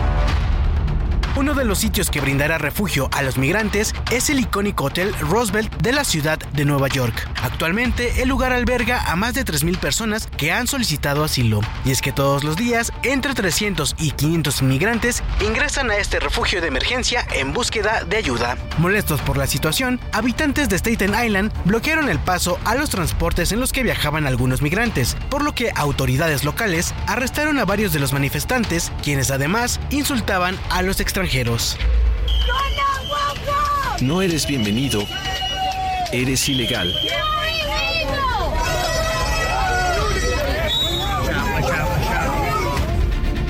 Ante la llegada de miles de migrantes a Eagle Pass, el dueño de Tesla, Elon Musk, anunció este martes en su cuenta de X que visitará la frontera sur en Estados Unidos para ver por su propia cuenta lo que denominó como una crisis severa. Por su parte, este lunes, el expresidente de Estados Unidos, Donald Trump, arremetió nuevamente contra la política migratoria del presidente Joe Biden y aseguró que cuando regrese a la Casa Blanca iniciará la mayor deportación en la historia de Estados Unidos. De regreso en la Casa Blanca, daré por terminada cada política de fronteras abiertas de la administración de Biden y comenzaré la mayor operación de deportación en la historia de Estados Unidos. Para la una con Salvador García Soto, Ricardo Romero. Bueno, pues ahí está el señor Trump amenazando con que si gana la presidencia de Estados Unidos va a hacer la mayor deportación en la historia, que va a sacar a todos los indocumentados, dice, de los Estados Unidos. Bueno, pues a ver quién les va a lavar los, los platos en los restaurantes, a ver quién les va a hacer trabajos de limpieza, ¿no? Porque esos trabajos, lamentablemente, si no los hacen los migrantes ilegales, no los hacen los estadounidenses, ¿eh? Tienen una severa eh, problemática de, eh, algunos empleos que no quieren realizar los norteamericanos porque no son bien pagados o porque son trabajos físicos que requieren mucho esfuerzo y eso es lo que van a hacer los migrantes. Pero bueno, el señor Trump dice que los va a sacar a todos. A ver si no le pasa como, como en aquella película que se hizo de un día sin mexicanos en Estados Unidos, ¿no? Se los sacaban a todos, efectivamente, a todos los indocumentados y bueno, se paralizaban varios sectores de la economía estadounidense. Esa es la realidad. Ellos también dependen de la mano de obra barata, que significa eh, la migración ilegal. Oiga, y en Coahuila también, pues ya le decía que en México varias ciudades están viviendo esta problemática de la crisis migrante. En Coahuila encontraron dos cuerpos eh, de migrantes indocumentados que trataban de llegar a los Estados Unidos por el municipio de Escobedo. Vamos a con Alejandro Montenegro allá en Coahuila que nos cuenta. ¿Qué tal Salvador? Muy buenas tardes, te saludo con mucho gusto desde Coahuila, donde desgraciadamente este miércoles fallecieron dos personas migrantes originarias de Honduras y El Salvador que buscaban llegar a los Estados Unidos pasando por Coahuila. En medio de esta oleada de indocumentados que en los últimos días se ha concentrado en la frontera norte del país, elementos de la Secretaría de Seguridad Pública de Coahuila encontraron los cuerpos de dos personas que perdieron la vida cuando intentaban abordar un vagón de tren en movimiento a la altura del ejido Hermanas en el municipio de Escobedo, en la región centro de Coahuila. Las personas fallecidas fueron identificadas como Raúl Alfredo, de nacionalidad salvadoreña y 22 años de edad, y Tito Dale, de 23 años y originario de Honduras. La Fiscalía General del Estado ya tomó parte del caso para los trámites correspondientes. En los últimos días, Coahuila atraviesa por una crisis humanitaria derivada del arribo masivo de migrantes, principalmente de Centroamérica y Sudamérica, que buscan llegar a los municipios fronterizos de la entidad para cruzar a Estados Unidos en busca de asilo. Miles de migrantes han llegado a diversos municipios del estado y la mayoría utiliza el tren hasta llegar a la región norte del estado y después incluso caminan para llegar al puente internacional y de ahí cruzar a Estados Unidos. Autoridades estiman que la última semana han llegado a la entidad más de 10.000 migrantes, sin embargo todos los días arriban nuevos contingentes, por lo que las se mantienen en crecimiento. Bueno, pues una de las ciudades también que han tenido esta problemática, Piedras Negras, ahí en Coahuila y toda esta zona que limita con el estado de Texas, en Eagle Pass, se han puesto medidas bastante duras ante inmigrantes y es parte de la problemática. Le decía que en Irapuato hay cerca de 1.500 migrantes en este momento varados ahí en la ciudad, esperan poder subirse al tren de la bestia, están apostados y han hecho campamentos improvisados a lo largo de las vías del tren, esperando que puedan subirse para tratar de llegar a la frontera con Estados Unidos. Hay familias completas niños, mujeres embarazadas que están sin alimento, sin agua y ningún tipo de ayuda. Es parte de la realidad que está viviendo México con esta crisis migrante que ha rebasado al gobierno. Así se escucha este campamento de 1.500 migrantes indocumentados en Irapuato.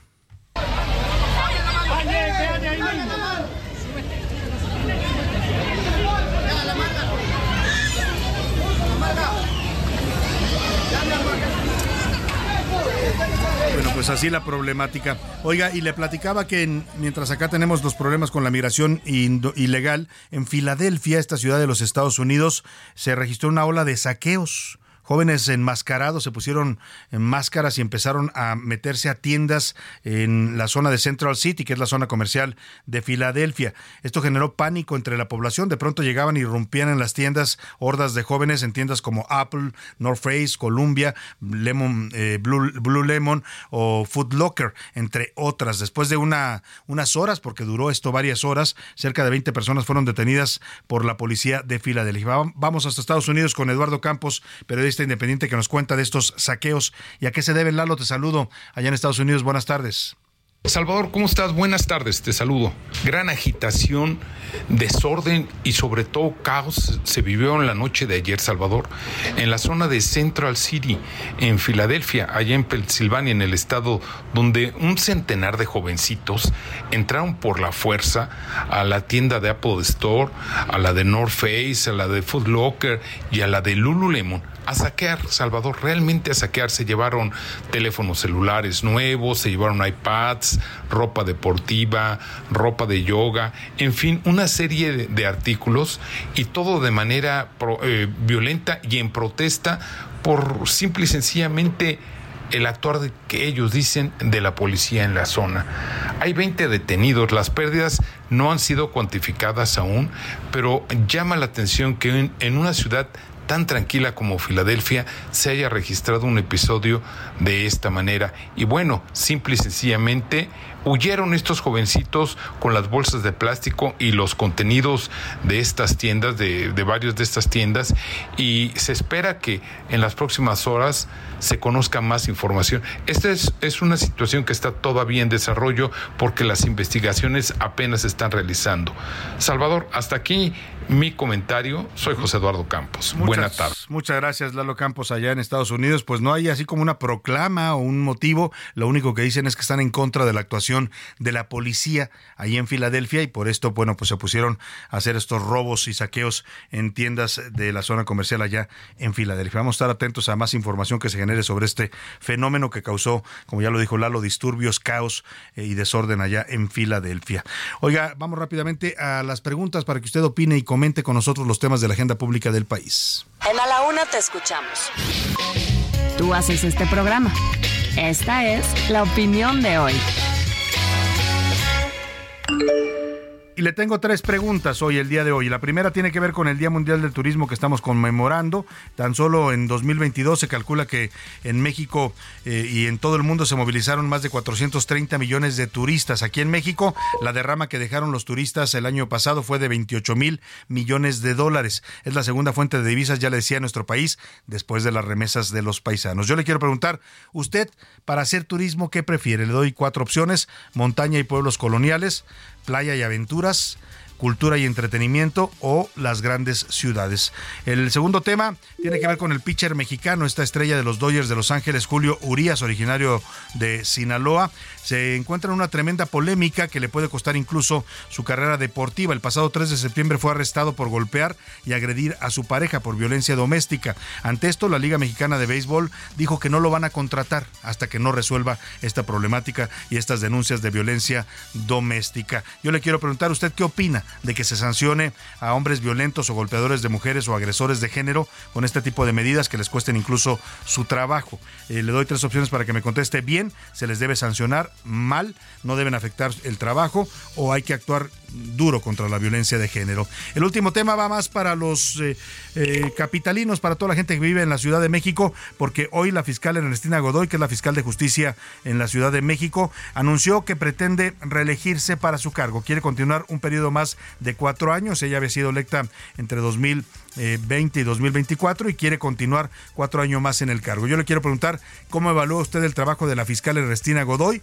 y si cree que debe reelegirse. Le doy tres opciones para que me conteste bien, buen trabajo, debe reelegirse, mal, que se vaya a su casa o de plano.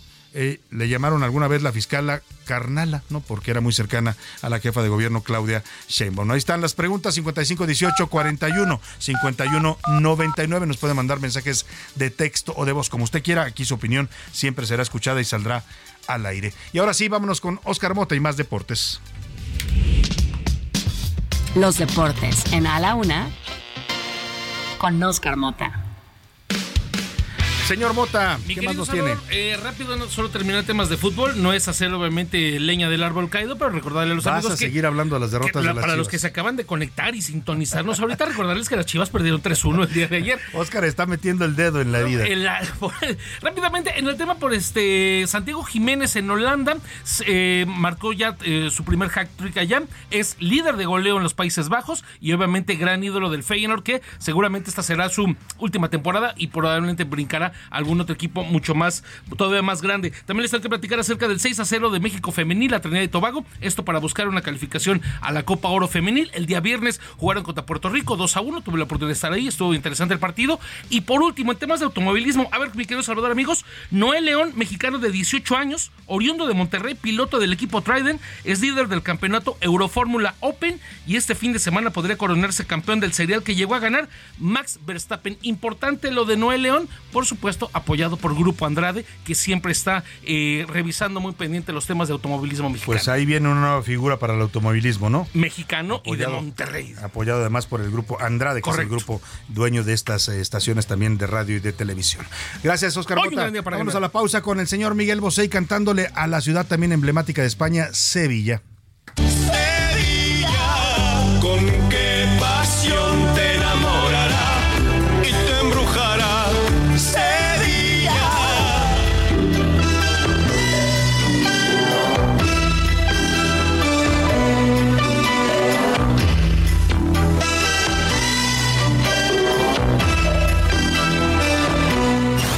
No le cambies. Estás en A la Una con Salvador García Soto. Información útil y análisis puntual. En un momento regresamos. Ya estamos de vuelta en A la Una con Salvador García Soto. Tu compañía diaria al mediodía.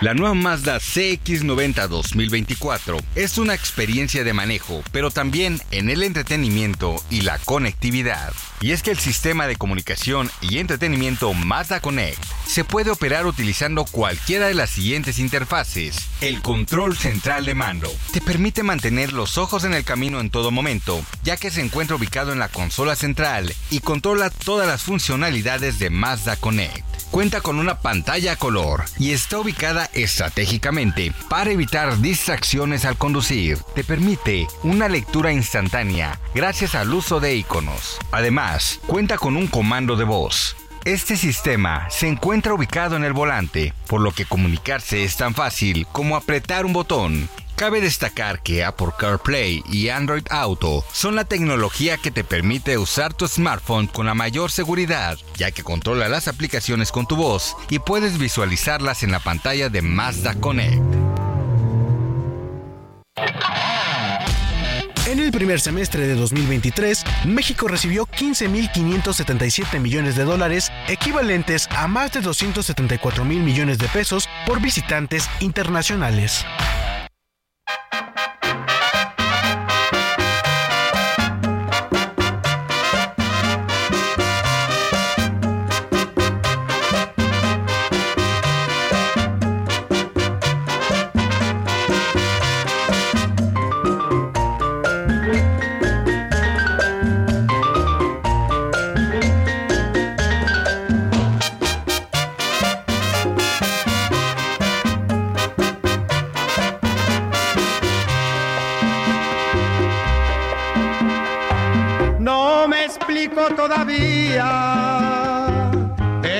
qué te has alejado. Si bien sabes, vida mía, que eres tú mi adoración.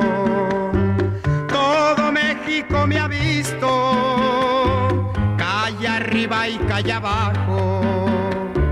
Por doquiera te he buscado en mi desesperación. Camino por Narvarte, Polanco y Coyoacán. Mi anhelo de encontrarte me lleva al Medregal.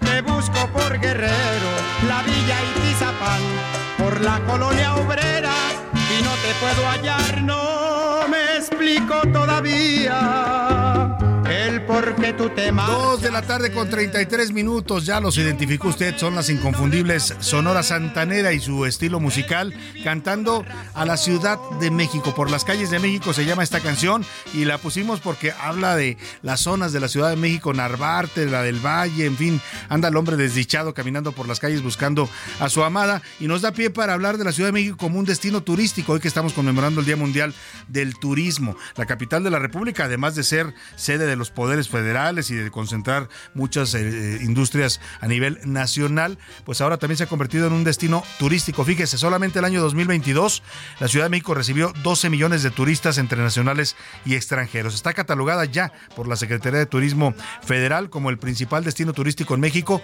que no es playa. O sea, evidentemente están Cancún, eh, Los Cabos, Puerto Vallarta, Acapulco, que son destinos de playa que acaparan mucho el turismo, pero en lo que no es playa, la Ciudad de México es el destino turístico más visitado por nacionales y extranjeros. Y es que como no, oiga, tiene todo esta ciudad, de verdad.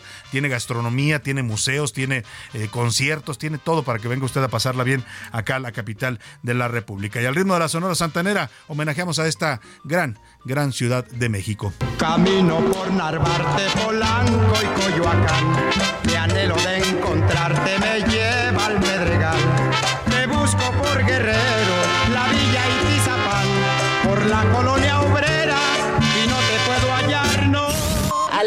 con Salvador García Soto. El ojo público. En A la Una tenemos la visión de los temas que te interesan en voz de personajes de la academia, la política y la sociedad. Hoy escuchamos a José Narro Robles en Un México Nuevo. El ojo público. Muy buenas tardes, tengan todas y todos ustedes. Saludo con mucho gusto a Salvador y al equipo que hace posible este programa. Debe preocuparnos a todos y mucho lo que pasa en Chiapas, en Chamic, en frontera Comalapa, en Chiapas. El pasado fin de semana vimos una muestra completa, por un lado, de impunidad a cargo de un grupo armado, por otra parte, de incapacidad de las autoridades estatales, federales y locales y finalmente de absoluta negligencia. Acelera mi necesidad de hacer este comentario el dicho del presidente de México, quien pretende minimizar hechos muy graves al señalar que se trata de algo que no está generalizado. No me lo imagino a él diciendo esto cuando, y espero que no suceda, los hechos ocurrieran dentro de un año y tres días y él esté ya fuera del palacio que se asignó, llegando a su nueva casa en su rancho de Palenque. Yo no sé si lo que espera el presidente es que lo que ocurrió en aquel lugar se registre en el Paseo de la Reforma en esta Ciudad de México para reconocer la gravedad de los hechos. La primera responsabilidad de los estados nacionales es responder por la seguridad de su gente.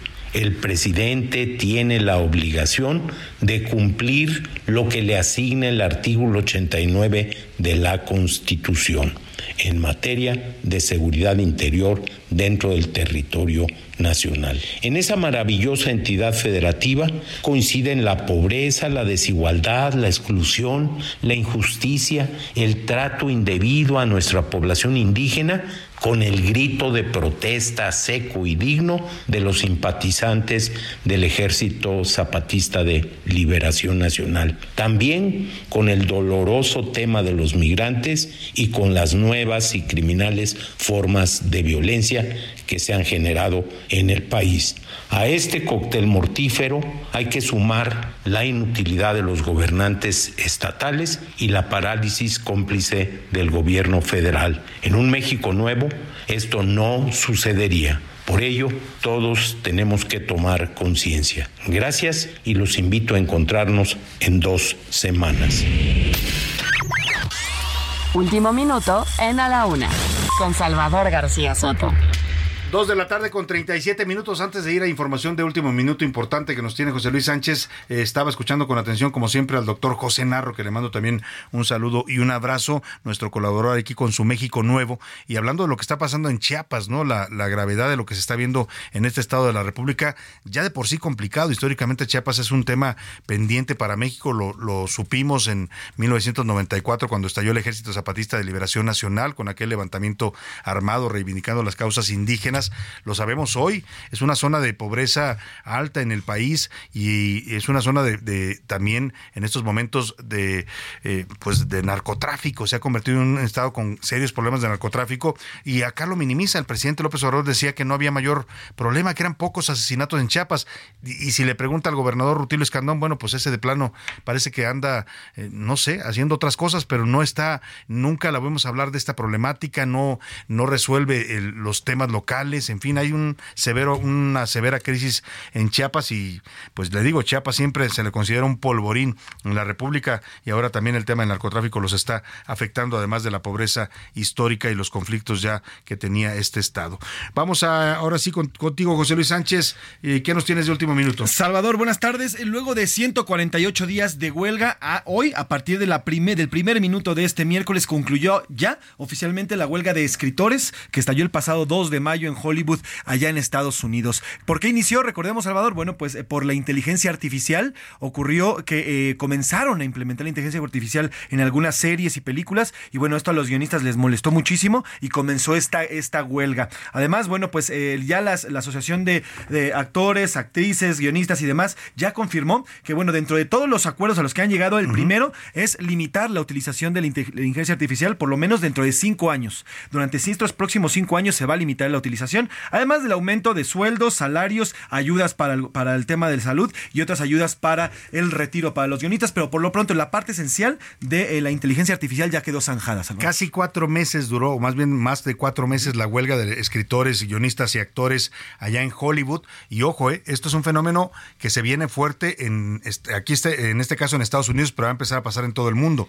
Ahorita fue la, ya se conjura esta huelga de los actores y guionistas. Hay acuerdos importantes para limitar el uso de la inteligencia artificial en las películas, en las series que todos vemos, pero también están en este momento en huelga la industria automotriz de Estados Unidos. Las tres grandes armadoras de Estados Unidos están declaradas en huelga por el sindicato de trabajadores de la industria automotriz en Estados Unidos y parte de sus demandas también tiene que ver esto, con que se limite la inteligencia artificial para no desplazar a tantos trabajadores de esta industria. Esta es una reacción que va a empezar a pasar en el mundo porque lamentablemente la inteligencia artificial efectivamente va a empezar a desplazar a los seres humanos en muchas de las actividades que hoy realizamos y que son fuentes de empleo para las sociedades de los países. Oye, en medio de todo esto que estás diciendo, Salvador, justamente hoy la empresa encargada, la que, la que creó el chat GPT, que es este uh -huh. famoso chat donde se crea eh, diversos textos, ya anunció que a partir de hoy ya puede navegar en Internet. ¿Qué significa esto? O sea, tú puedes meterte al chat. No, no, es decir, actualmente tú metes un protocolo y ¿Sí? te crea un texto, te crea, uh -huh. pero ahora a partir de eso tú le dices ahora al chat, métete a Internet, o sea, ya no tienes que darle y tú las, esto. y búscame esto y arman texto sobre bueno, esto. Pues Uf, sí, cada vez la realidad y eso ya hace todo, él le puede hacer desde una sí, tesis hasta un libro de la especialidad que usted quiera, uh -huh. hasta una nota periodística, imágenes, fotografías falseadas, las puede las puede recrear, en fin, es muy eh, fuerte lo que está pasando con la inteligencia artificial y los seres humanos vamos a tener que adaptarnos a esta nueva revolución que le llaman algunos ya la cuarta revolución en el mundo en la eh, inteligencia artificial. Oiga, y rápidamente vamos a lo que está pasando en las escuelas de Tamaulipas, muy delicado este tema, se lo he venido comentando y vale la pena que nos detengamos a escuchar lo que nos tiene que contar Iván Márquez porque se está reportando que en Reynosa, Tamaulipas, es, autoridades están alertando, autoridades educativas, de que los grupos criminales están buscando controlar las tienditas, las cooperativas escolares, donde van los niños a comprar un refresco, un, un sándwich, unas papitas, bueno, las quiere controlar el narco. ¿Sabe lo que eso significaría? Pues que le vamos a entregar al narco lo que comen los niños en las escuelas, pero también el control de otras cosas que les pueden vender a los niños, incluidas pues cosas que contengan drogas. Escuchemos esto que nos preparó Iván Márquez. La inseguridad en México llegó a tal punto que los narcotraficantes se disputan el control de tienditas escolares en Reynosa, Tamaulipas.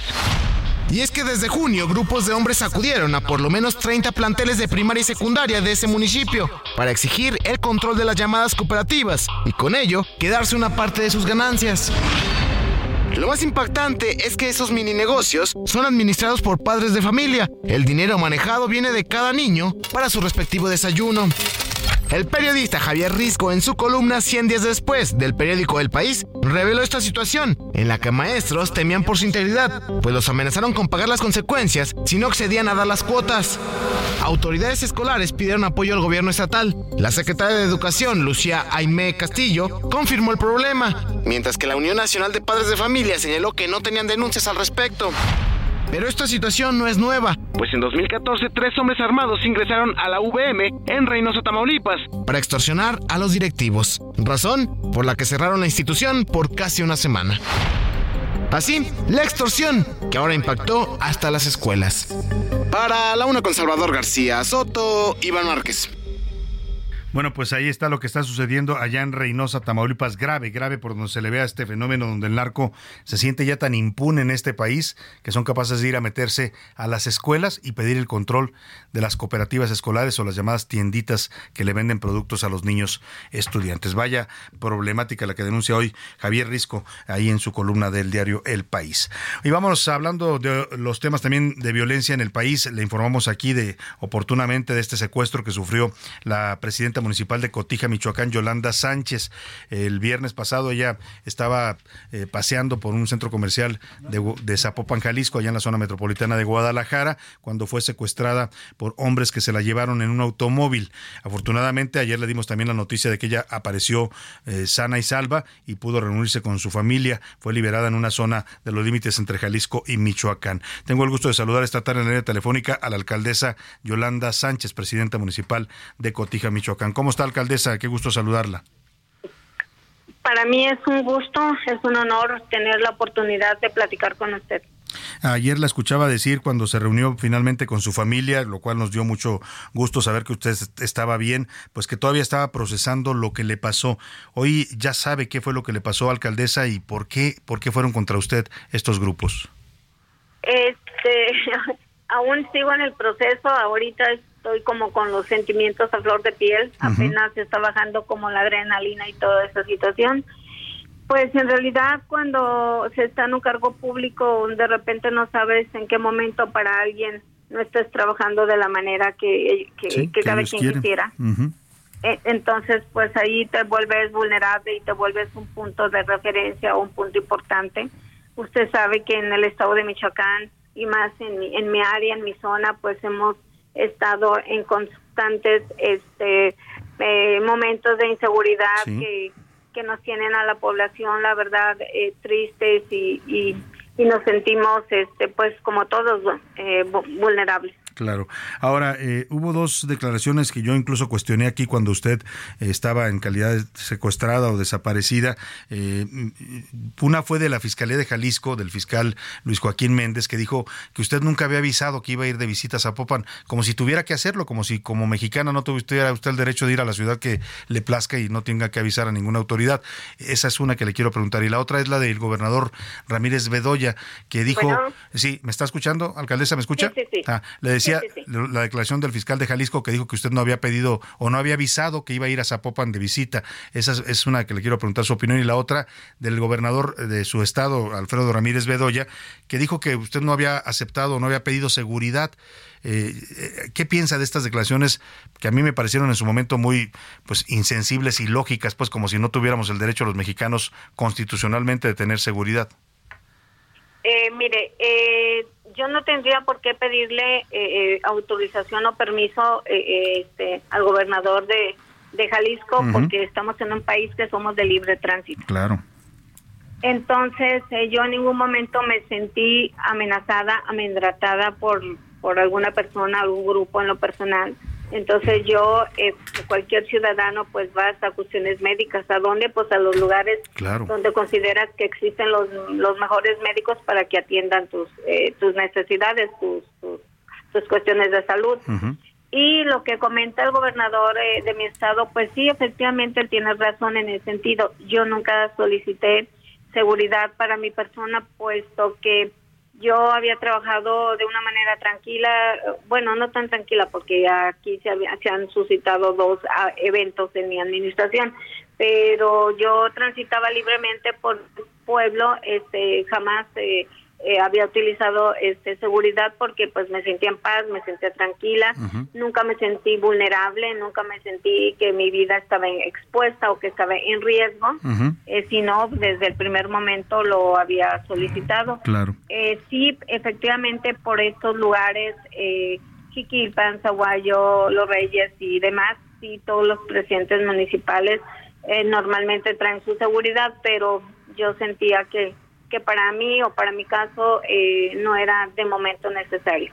Ahora, alcaldesa, yo entiendo que hay cosas que usted no querrá decir al aire por un tema de seguridad, pero sí le quiero preguntar, porque ya ha hecho usted algunas narraciones, ¿qué fue lo que pasó en estos cuatro días? Eh, ¿Sabe usted dónde estuvo, dónde la tuvieron y también, pues, eh, cómo la trataron estos secuestradores? obviamente, pues no se especifica, no puede especificar, siempre estuve vendada. Sí. Eh, primero me llevaron a un domicilio, a una, casa, supongo yo que era una casa. Eh, estuve ahí eh, desde el momento de que fui este, privada de mi libertad hasta yo creo que eran las 11 de la noche, más o menos 10, 11 de la noche. Posteriormente eh, me llevaron a otro domicilio donde estuve desde el sábado ya, ya esas horas entre 10 y 11 de la noche hasta el momento de que me liberaron, eh, que fue el lunes como a las 10 de la noche. Estaba yo ya dispuesta a descansar en, en, mi cuarto y eh, recibieron una llamada las personas que me estaban cuidando y ya me dijeron su nombre, ellas se hablan de jefe y jefa y, y así es su forma de tratarse, me dijeron jefa, este, así es su forma. Este, creo que ya se va se va a ir. Este me llamó los jefes y dicen que, que, ya que ya la vamos a, liberar. Pues obviamente imagínese la alegría para mí pero tampoco sabía yo si eso iba a pasar. Claro. Tampoco sabía si si realmente eso iba a suceder y era entre el temor y, la alegría. Eh, lo que me comenta usted que si fui bien tratada, sí, efectivamente muy bien tratada nunca se me se me eh, mi cuerpo se me no tocó en ese sentido. Jamás no me lastimaron. Eh, este eh, siempre con una atención buena siempre se conducían con respeto nunca fue de otra manera. Y siempre estuve con tres cuatro personas en mi cuarto es lo que yo podía me podía percatar este, que estaba sucediendo por las voces, por los movimientos, pero sí decirle que en cualquier movimiento, que cualquier situación extraña que yo sentía, pues obviamente, obviamente se piensa que, que esto es el final para ti. Sin duda alguna. ¿Su familia cómo la recibió? Imagino para ellos estos cuatro días fueron pues un infierno sin saber dónde estaba usted y quién se la había llevado. Sí, pues imagínese, este, mis hijos derrotados, este, cansados, sin dormir, preocupados, sin saber hacia dónde acudir, llamadas para un lado, para otro. Y no solamente mis hijos, todo el ayuntamiento, todo el pueblo en general en oración, pidiendo por mi persona. Eh, yo he dicho en algunas entrevistas que nunca antes me había sentido tan querido por un pueblo que se unió y que por el señor cura de mi pueblo que este eh, eh, digamos celebrando misas por mi persona por mi buen regreso también mi, mi gente del PAN este todos este eh, mi partido, mi jefe Marco Cortés, que estuvo ahí presionando, todos los diputados y demás personal, y, todos los presidentes municipales de mi, de mi estado, que, que en realidad pues todos estamos en, en la misma línea. Vulnerables todos, ¿no? Vulnerables todos ustedes. Oiga, y, y, usted le da las gracias al presidente López Obrador cuando ya llega a su casa. ¿Usted cree que le influyó para que la liberaran? Eh, yo pienso que sí, porque sí se estuve pronunciando y no solamente él, eh, déjeme eh, comentarle que que también es un momento de, yo agradecer, extenderle ese agradecimiento a todas las a todas las redes sociales, a todos los medios, ustedes de comunicación, que ustedes también fueron parte importante. fue una gran presión, era una gran presión. yo escuchaba a las personas que, que me tenían ahí en el cautiverio que decían, no, no, no, es que está paralizado Guadalajara porque todo el mundo anda anda buscando a la alcaldesa. decían, este, es que, eh, lo que yo alcanzaba a escuchar y los helicópteros que pasaban ahí junto junto a la casa donde donde me tenían y era un caos en realidad era muchísima presión y todo abonó y todo y todo sumó y, y pues gracias a Dios en este momento puedo estar aquí con usted y puedo, puedo conversar. Y de verdad, de verdad que es usted una sobreviviente porque lamentablemente muchos alcaldes que han sido secuestrados como usted pues ya no los regresan con vida y usted pues tiene esa dicha hoy estar de nuevamente su familia y en su cargo. Yo fíjese que algo que nunca he comentado en alguna otra entrevista, se lo voy a comentar a usted porque en este momento lo recuerdo. Cuando yo salí del lugar este, con lágrimas, les agradecí a los que me estaban cuidando por el buen trato que habían tenido conmigo. Les digo, ojalá algún día nos podamos ver en otras circunstancias y en otras situaciones.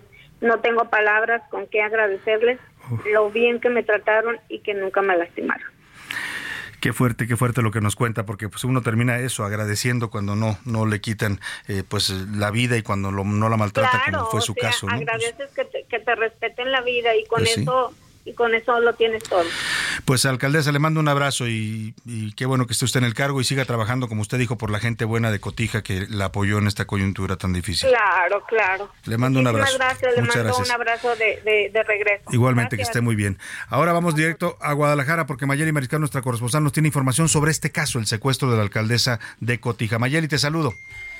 Muy buenas tardes. Pues así la Fiscalía del Estado confirmó que hay tres personas detenidas, Raúl N., Adrián N. y Luis Miguel N., todos originarios de Michoacán, y bueno, estarían vinculados precisamente con la privación de la libertad de la presidenta municipal de Cotija.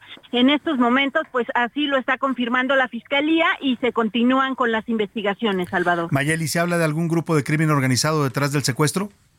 Por lo pronto, de manera oficial, no, pero ya las autoridades habían señalado que sí podría estar involucrado el crimen organizado. Bueno, pues vaya, vaya información que nos das oportuna. Muchas gracias, Mayeli, te mando un saludo. Muy buenas tardes para Muy buenas tardes. Nos despedimos de usted. Que pase una excelente tarde. A nombre de todo este equipo le digo gracias. Aquí nos encontramos mañana a la una. Excelente tarde y provecho. Por hoy termina a la una con Salvador García Soto. Heraldo Radio, la H se lee, se comparte, se ve y ahora también se escucha.